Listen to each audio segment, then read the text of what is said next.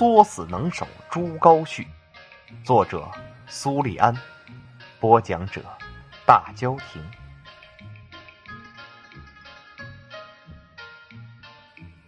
明朝永乐皇帝次子汉王朱高煦，堪称中国历史上最擅长作死的人。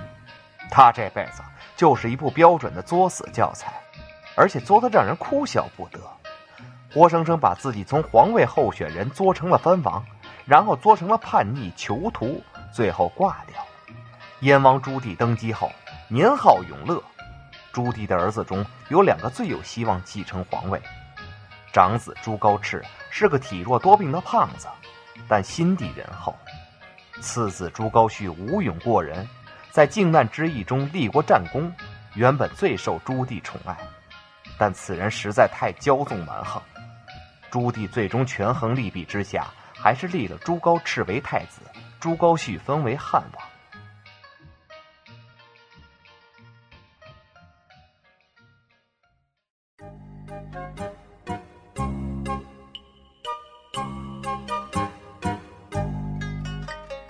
汉王的封地原本在云南，朱高煦不肯去，嫌那地方偏僻。我何罪？除我荒郊。朱棣又把他封到了青州，他又嫌穷。我何罪？除我己土。最后朱棣没辙了，问他到底想去哪儿。结果这朱高煦哪儿都不想去，就想在南京待着。忙于国事的朱棣也没工夫搭理他，就让他在南京赖了下去。而且朱高煦软磨硬泡。把皇帝的亲军天策卫要来当了自己的护卫，因为唐太宗李世民当初就被封为天策上将。朱高煦出门时就洋洋得意地跟别人夸耀：“哎，你看看本王像不像唐太宗啊？”这人人都知道，唐太宗是干掉了自己的父兄才当上皇帝的。现在你爹还活着呢，你自比唐太宗是什么意思呀？你这不是作死吗？就算朱棣再宠爱这个儿子，也忍不下去了吧？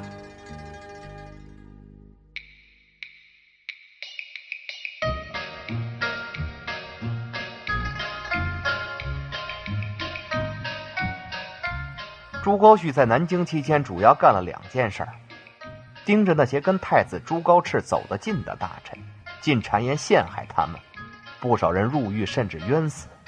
私下招募三千兵士，四处横行不法。其中有几个士兵抢劫财物时，被兵马指挥徐野驴给逮着了，这名也够给力的。朱高煦居然一锤把徐野驴的脑袋开了瓢，从此他手下的士兵更如土匪般不可一世。朱棣北伐回到南京，听说了朱高煦的所作所为，勃然大怒，差点废掉了他的王位，贬为庶民。还是太子朱高炽不计前嫌为他求情，才改封到山东乐安。这次也别显眼全穷了，你小子赶紧滚出南京，越快越好。就这样，朱高煦坚持不懈的作死，把自己从皇位的候选人中彻底作了出去。当不成皇帝的话，一辈子当个吃香的喝辣的王爷也就行了吧？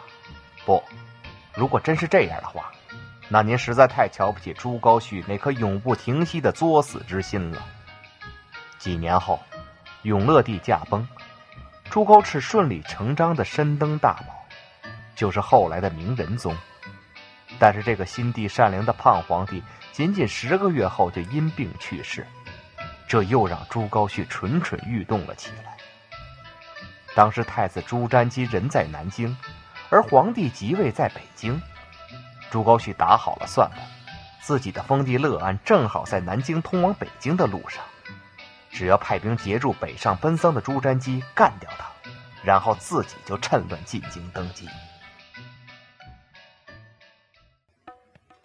朱高煦布好了埋伏，左等朱瞻基没来，右等朱瞻基还是没来，再等从京城传来消息，朱瞻基已经正式即位，年号宣德。朱高煦当时就崩溃了，您老人家这情报工作是怎么做的呀？人家早知道您半路上要动手，就绕路去了北京了。您这边啥也不知道，还傻乎乎一直等等等等等，把自己从王子等成了王爷，又等成了皇叔。最窝心的还不是当不成皇帝这件事儿本身，而是这几十年来上至文武百官，下至贩夫走卒，人人都知道汉王朱高煦做梦都想当皇帝，还就是当不上。天天招兵买马想造反，还就是造不成，变成了天下头号笑料。这朱高煦一跺脚，继续推进他作死之路，那咱就真造反吧。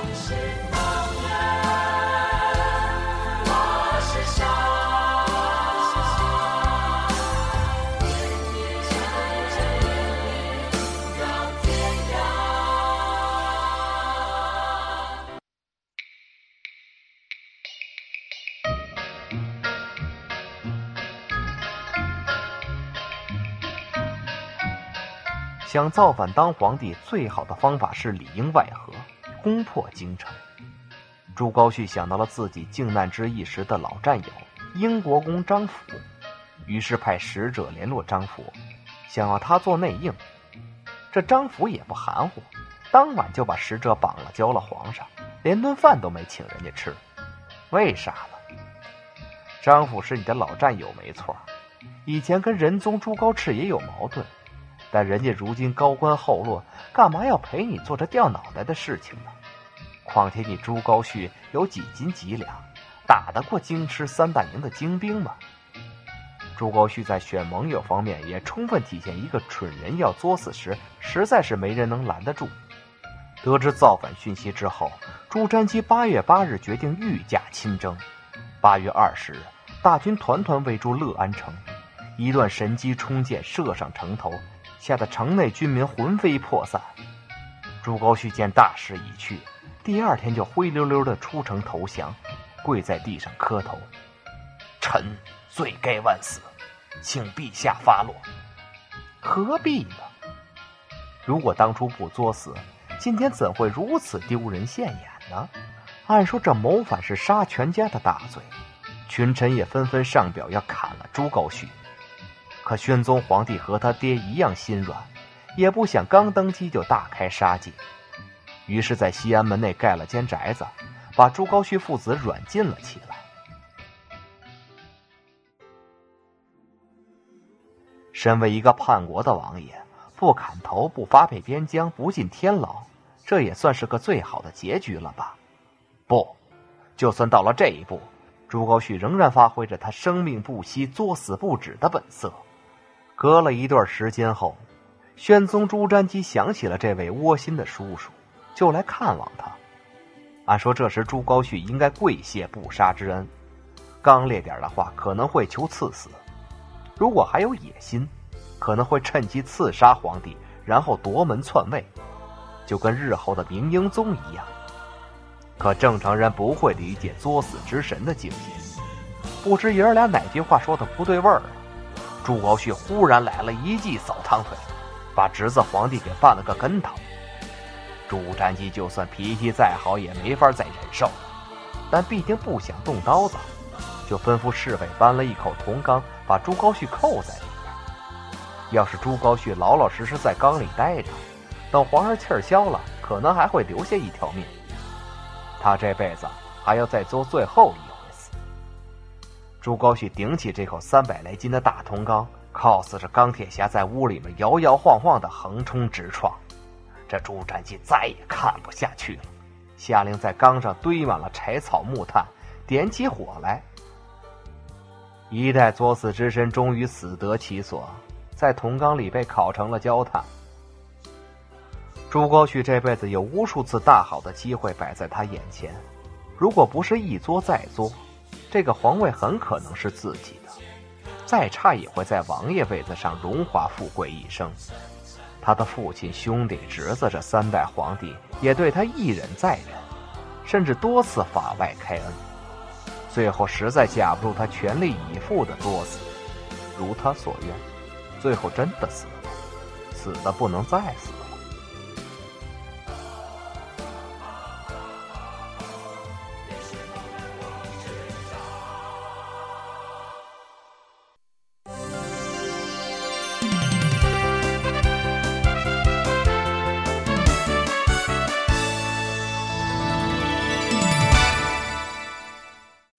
大家收听严肃认真的梵音深度深度访谈节目，我是主持人蛋糕。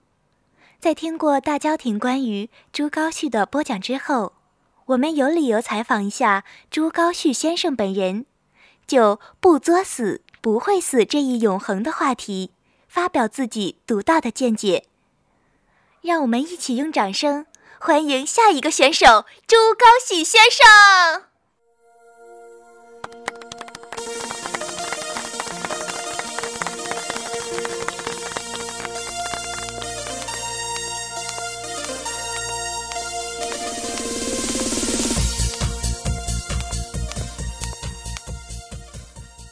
朱先生，请先自我介绍一下。大家好，本王朱高煦。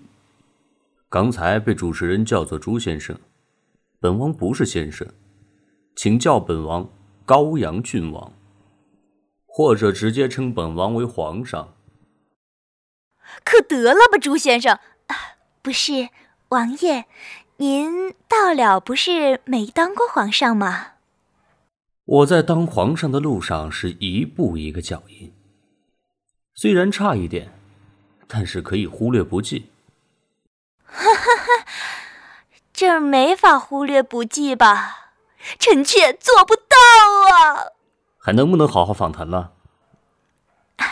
可以可以，咱们问一个靠谱的问题。那王爷，您对大郊亭关于您生平的故事播讲有什么意见吗？我能没有意见？我一英俊潇洒、战功卓越、思维敏捷的英雄豪杰，怎么就成了不做不会死的傻子了？朱高煦最初被封为高阳郡王，后随父亲起兵靖难，累立战功。成祖继位后，封为汉王，藩国云南。这是百度百科对我的高度评价。百度百科好像还有后半段吧。嗯嗯，朱高煦却一直留居南京，不肯就藩，多次谋取太子之位。纵使私兵劫掠，遣用剩余器物。永乐十五年，被强令就藩乐安州，但仍不悔改。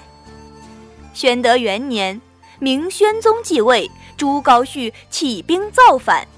却在宣宗亲征后投降，被废为庶人，囚禁在西安门内，后与诸子相继被杀。那加上我读的这段，才算是整个百度百科的介绍吧？那您听我读的这段，难道不觉得您是不作死就不会死吗？嘿，我说，你们请我来参加访谈节目，就是为了埋汰我是不？就不能提点我的卓越战功？比如我参加白沟河之战，斩杀都督翟能。再比如我在战场上救了我爹的命什么的。啊，得得得得得，那咱们聊聊你死了的事儿吧。真是不能好好玩耍了，这是什么破节目？罢录，罢录。谢谢听众朋友们收听梵音深度深度访谈节目，今日的节目就到此为止。从朱高煦先生的恼羞成怒来看，我们还是有理由推测，不作死不会死是可以代表他的。我们也有理由相信，人很多的时候都是被自己作死的。谢谢大家的收听，拜拜。